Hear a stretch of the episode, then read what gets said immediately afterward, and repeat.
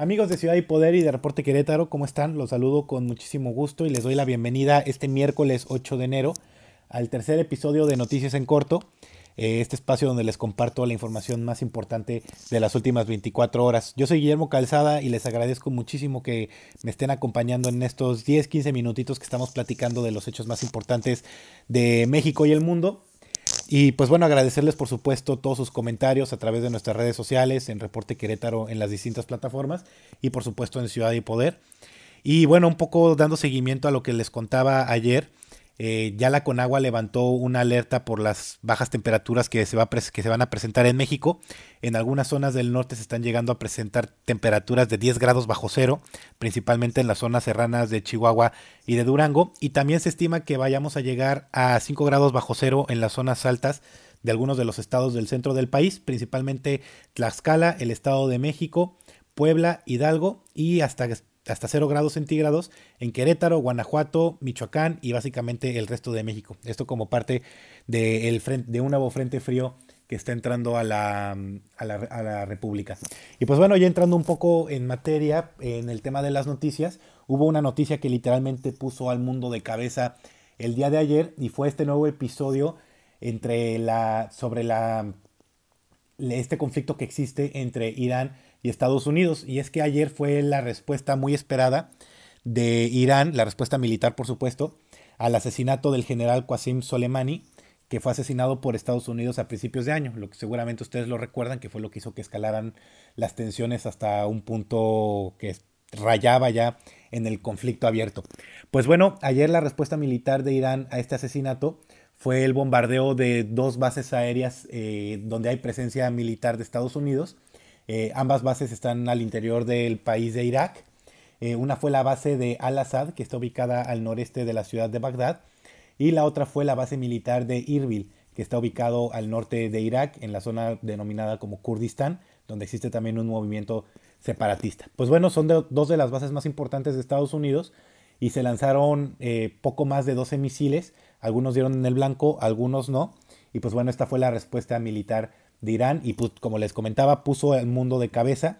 Eh, el Pentágono, que fue la primera fuente eh, oficial que respondió eh, el día de ayer, comentó que o simplemente confirmó el ataque, dijo que había dos bases aéreas que habían sido afectadas, que habían sido más de 12 misiles y que ahorita estaban evaluando los daños. de momento no se ha informado de manera oficial por parte de las autoridades de Estados Unidos si hubo eh, pérdidas que lamentar de, militares estadounidenses. Irak, que también tiene presencia, bueno, por supuesto que tiene presencia militar en la zona, pero que además tenía personal al interior de esas bases, ya confirmó que de su lado no hay, no hay fallecidos, falta que lo confirme Estados Unidos. Sin embargo, parece que ese es el caso, ya que aunque Donald Trump no se dirigió a la nación la noche de ayer, que es lo que se suele hacer en estos casos, dijo que se iba que se iba a dirigir a la nación la mañana del miércoles ya que tuvieran más información sobre todos los daños, pero sí dijeron que hasta el momento no se habían registrado pérdidas estadounidenses. Esto también fue confirmado por varios medios de comunicación que citaban a fuentes oficiales, al que por supuesto no podían revelar. Eh, pero bueno, todo parece indicar que afortunadamente no va a haber, no hubo, perdón, no hubo fallecidos eh, estadounidenses. Y ahora esto abre una puerta a la diplomacia porque es una, básicamente le están poniendo a Donald Trump en bandeja de oro la oportunidad de decir, bueno, ¿sabes qué? Por ahora ahí muere, vamos a bajar las tensiones, vamos a dejar que esto se enfríe y vamos a regresar a las pláticas que estábamos teniendo, vamos a regresar a la dinámica que llevábamos manejando. Hay que recordar que Trump e Irán nunca se, nunca se han llevado bien, pero pues bueno, tampoco habían estado al borde de la guerra. Y es que de hecho, después del ataque, el canciller de, de Irán, el ministro de Relaciones Exteriores, Exteriores Javad Zarif, eh, hizo un pronunciamiento en donde dijo, Irán tomó y concluyó medidas proporcionales en, defensa propia eh, en el marco de la Carta de las Naciones Unidas, etc. Eh, no buscamos que escalen las tensiones o no buscamos una guerra, pero nos vamos a defender en caso de que haya alguna agresión. Esto también fue la postura del ejército de Irán, que básicamente decían, bueno, esta es nuestra respuesta al asesinato de nuestro general, la bola, como decimos, la bola está en la cancha de Estados Unidos. Si Estados Unidos decide no hacer nada y dejar que las cosas se enfríen, pues bueno, perfecto. pero en caso de que Estados Unidos decida atacar intereses iraníes o que decida atacar territorio iraní, se van a contestar otra vez. Y de hecho ayer trascendió, como les comento sin que fuera una fuente oficial, que el gobierno eh, de Irán decía que si Estados Unidos decidía atacar territorio iraní, ellos iban a contestar atacando a dos de sus principales aliados en la región. Uno que son los Emiratos Árabes Unidos, Irán decía que iban a atacar Dubái, y otro que es el Estado de Israel, que es sin duda el Estado aliado de Estados Unidos más importante de la región, probablemente junto con Arabia Saudita. Entonces, pues esa es la situación. A Donald Trump se le pone en bandeja de oro la oportunidad de hacer que las cosas bajen de tono, eh, de reducir un poco la tensión y con ello también pues eh, él se llevaría una victoria política porque básicamente habría asesinado al general que sí era una amenaza para Estados Unidos sin haber causado una guerra. Y en el caso de Irán, pues ellos ante su pueblo se ven bien porque contestaron a la agresión, sin embargo no se metieron en un problemón con Estados Unidos al causar muertes de norteamericanos, que es lo que tradicionalmente, bueno, que es históricamente lo que Estados Unidos suele causar que, que Estados Unidos responda un poco más fuerte. Entonces, esa es la situación. Eh, la bola está en la cancha de Donald Trump. Dijo que se iba a dirigir a la nación la mañana de este miércoles. Hasta el momento no lo ha hecho pero pues se presume que, las, que van a tomar una postura de mesura y que van a aprovechar este tema para que, las, para que la situación baje de, tono, baje de tono un poco. Algo que de verdad, considerando todo lo que está pasando, nos necesitamos urgentemente. Ahora, eh, otra, mm, pasando ya a, mm, otra información, eh, les comento, bueno, quiero comentar una nota que a mí se me hace de las más tristes que hemos visto en México eh, durante los últimos años. Y es que ayer la Comisión Nacional de Búsqueda de Personas Desaparecidas, esta nueva oficina de gobierno que abrió el presidente López Obrador, presentó un informe en donde dice que tienen ya el dato de cuántas personas desaparecidas van desde que inició la guerra contra el narcotráfico. Y es que la cifra es de verdad de terror. La cifra es de 61 mil personas desaparecidas. Exactamente 61.637 personas desaparecidas desde que inició la guerra contra el narcotráfico. Eh, tengo aquí abierta una nota del periódico español La Vanguardia, en donde compara esta cifra con otros acontecimientos eh, importantes en América Latina y no hay ningún acontecimiento que se le acerque ni siquiera a la cifra de desaparecidos mexicanos. Lamentablemente, eh, el narco está imponiendo un terror terrible en, la, en nuestro país. Eh, por ejemplo, en, en, Guatemala hubo 36 años de guerra civil y la cifra de desaparecidos era alrededor de 40 mil. Y luego Argentina, después de su dictadura, que fue infame por el número de desaparecidos y que incluso los desaparecidos causaron el nacimiento de movimiento como eh, las Madres de la Plaza de Mayo, eh, hubo 30.000 desaparecidos. Ninguno de esos dos casos, que son los que más desaparecidos ha tenido en América Latina, se acerca al caso de México, lo cual por supuesto eh, pues es terriblemente, pues es tristísimo.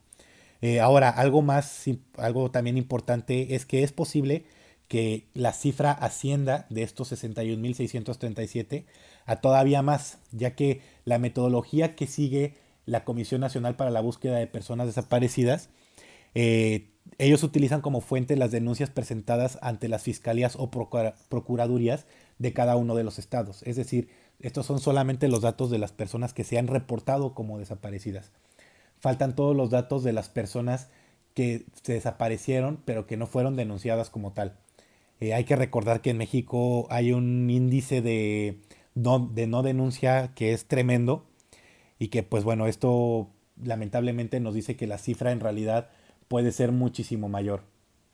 Eh, el informe lo presentó la responsable de la Comisión Nacional de la, para la Búsqueda de Personas Desaparecidas, eh, Carla Quintana, que fue nombrada por el presidente.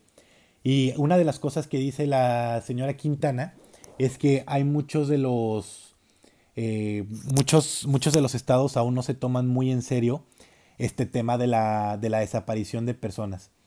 Entonces, pues en realidad es algo preocupante que muchos estados todavía no vean la dimensión de lo, que, de lo que está sucediendo. Y pues bueno, esperemos que mínimo tener la información eh, real sea un primer paso para tomar acciones más contundentes en contra de la desaparición, eh, ampliando operativos que se pueda, en los que se puedan definir este en los que, bueno, pues, operativos para la búsqueda de personas desaparecidas, eh, que se invierta en inteligencia, es decir, se pueden hacer muchas cosas y esperemos que este sea un primer paso. Eh, algo que también mencionó la, la directora de la Comisión Nacional de Búsqueda de Personas Desaparecidas fue que durante este primer año de gobierno de López Obrador, las autoridades han registrado 500 terrenos, lo que ha conducido al descubrimiento de 800 fosas clandestinas con 1.124 cuerpos. Y desde el, desde el inicio de la guerra contra el narco en el 2006, esto también lo dijo eh, la directora de la comisión, se han encontrado 3.631 fosas clandestinas. Es decir, el narcotráfico y todo lo que conlleva la guerra contra el narco está llevando literalmente a este país bajo tierra. Entonces, pues bueno, verdaderamente lamentable. Eh, ojalá se tomen acciones eh, transversales, es lo que también un poco lo que decía ayer. No puede ser responsabilidad de solamente una comisión como esta. Tiene que ser un tema que se trate con seguridad pública, con el ejército, con la marina, con inteligencia, eh, con la secretaría, con todas las secretarías. O sea, yo creo que podrían hacer cosas para evitar esto desde la Secretaría de Trabajo hasta la Secretaría de Hacienda, eh, por ejemplo, la unidad de inteligencia financiera que dirige Santiago Nieto para rastrear lavado de dinero. Es decir, si se fortalecen todas estas acciones, pues al final se puede llegar a una a un pues sí, a, mejores resultados, ¿no? Pero pues cómo podemos siquiera pensar en que se puede lograr eso si a la persona que se le ocurrió la guerra contra el narco le están investigando en Estados Unidos por tener nexos con el narcotráfico, ¿no? Entonces, pues la verdad, perdónenme si tengo un tono pesimista, pero pues yo no veo para cómo, yo no veo la forma en la que esto pueda mejorar en el corto plazo. Como les digo, esto de tener informes, de tener la información como tal puede ser un buen primer paso, pero de ahí a que se hagan acciones transversales para evitar esto, pues lamentablemente tiene que pasar mucho tiempo y lo primero que se tiene que hacer es fortalecer las acciones de seguridad de primera mano, ¿no? Que es lo que eh, uno de los grandes problemas con los que se cuenta ahorita en el país. Entonces, pues bueno, la verdad, muy lamentable esta información que comparte ayer la Comisión Nacional de Búsqueda de Personas Desaparecidas. Y pues bueno, todo lo que conlleva, ¿no? Eh, todo lo que hay a su alrededor.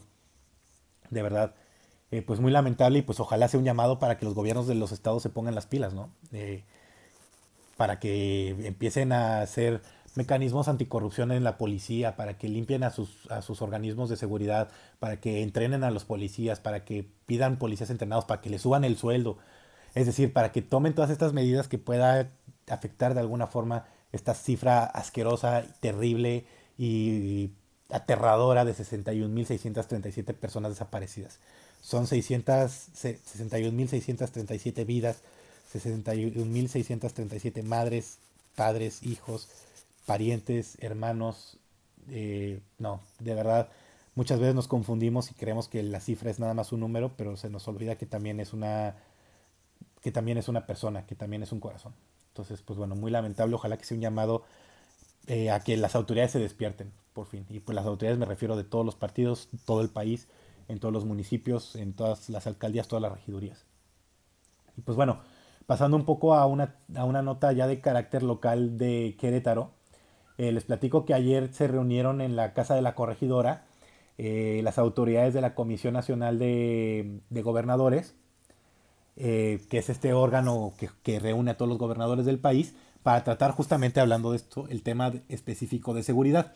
En este marco entrevistaron para ADN Informativo al gobernador de Querétaro, Francisco Domínguez, en donde él dice que ante los ojos de los queretanos no hay indicio de la presencia del crimen organizado en el estado. Esto pese a la cercanía con el estado de Guanajuato. Y ahora sobre esto solamente tengo que decir una cosa, y es que Querétaro y sus gobernantes son expertos en aceptar las cosas seis años, siete años después de que debería de ser, o hasta diez años, ¿no? Eh, pasó con la crisis de seguridad que vivía el Estado cuando estaba el gobernador eh, José Calzada y pasa ahora también con Pancho Domínguez que se niega a aceptar la presencia de crimen organizado. Eh, yo no sé a qué queretanos le preguntaron si no veían la presencia del crimen organizado en el Estado, pero yo creo que hace falta ni siquiera salir a la calle, hace falta un vistazo en Facebook, en las páginas de Nota Roja, para darse cuenta de que el crimen organizado opera en Querétaro y opera pues bastante, lamentablemente. hay que recordar que que opere no significa que tengan la... Pues sí, que haya balaceras como en Sinaloa o en otros estados, sino que haya, que tengan presencia, que operen, que haya narcolaboratorios. Se han encontrado, yo creo que más de 10 narcolaboratorios desde que tengo memoria. Eh, se han aventado cuerpos en, las, en los límites con Guanajuato. Ha habido asesinatos al interior de... Eh, balaceras y asesinatos al interior de negocios. Es decir, de que opera el crimen organizado, la verdad es bastante evidente que sí lo hace. Entonces, pues no sé a qué, a qué personas habrán preguntado para que esto sea, para que esta sea la impresión, la impresión del gobernador Domínguez. Justamente de lo que estábamos hablando ahora del, cuando platicaba sobre los desaparecidos, es que se tiene que, lo primero que se tiene que hacer es aceptar el problema. Y si no se acepta el problema, pues simplemente no se puede hacer nada. Entonces, pues bueno, a mí me parece muy lamentable esta esto que dice el gobernador Francisco Domínguez. Y pues bueno, ojalá después se pueda aceptar un poco el tema de seguridad que se vive en el Estado, porque a mi parecer es bastante evidente. No sé si, quienes nos escuchan tengan otra opinión, pero pues yo creo que es bastante evidente. Y pues bueno, eh, en eh, es todo por ahora. Eh, como les comentaba, información muy cargada. Ahora no fueron tantas notas como antes pero fueron tres notas bastante cargadas a mi parecer. Espero que les haya gustado, espero que hayan disfrutado y que en, este, en estas reflexiones y en, esto, en, esta, en estos comentarios ustedes encuentren pues un poco de luz, encuentren un poco de, de conocimientos que les sea interesante o si no mínimo que los entretenga un poquito. Eh, yo soy Guillermo Calzada y nos vamos a escuchar el día de mañana si me lo permiten, por supuesto, como siempre agradeciéndoles muchísimo, muchísimo, muchísimo por eh, su compañía y por estar conmigo en estos, en estos minutos. Eh, nos vemos mañana y pues muchas gracias.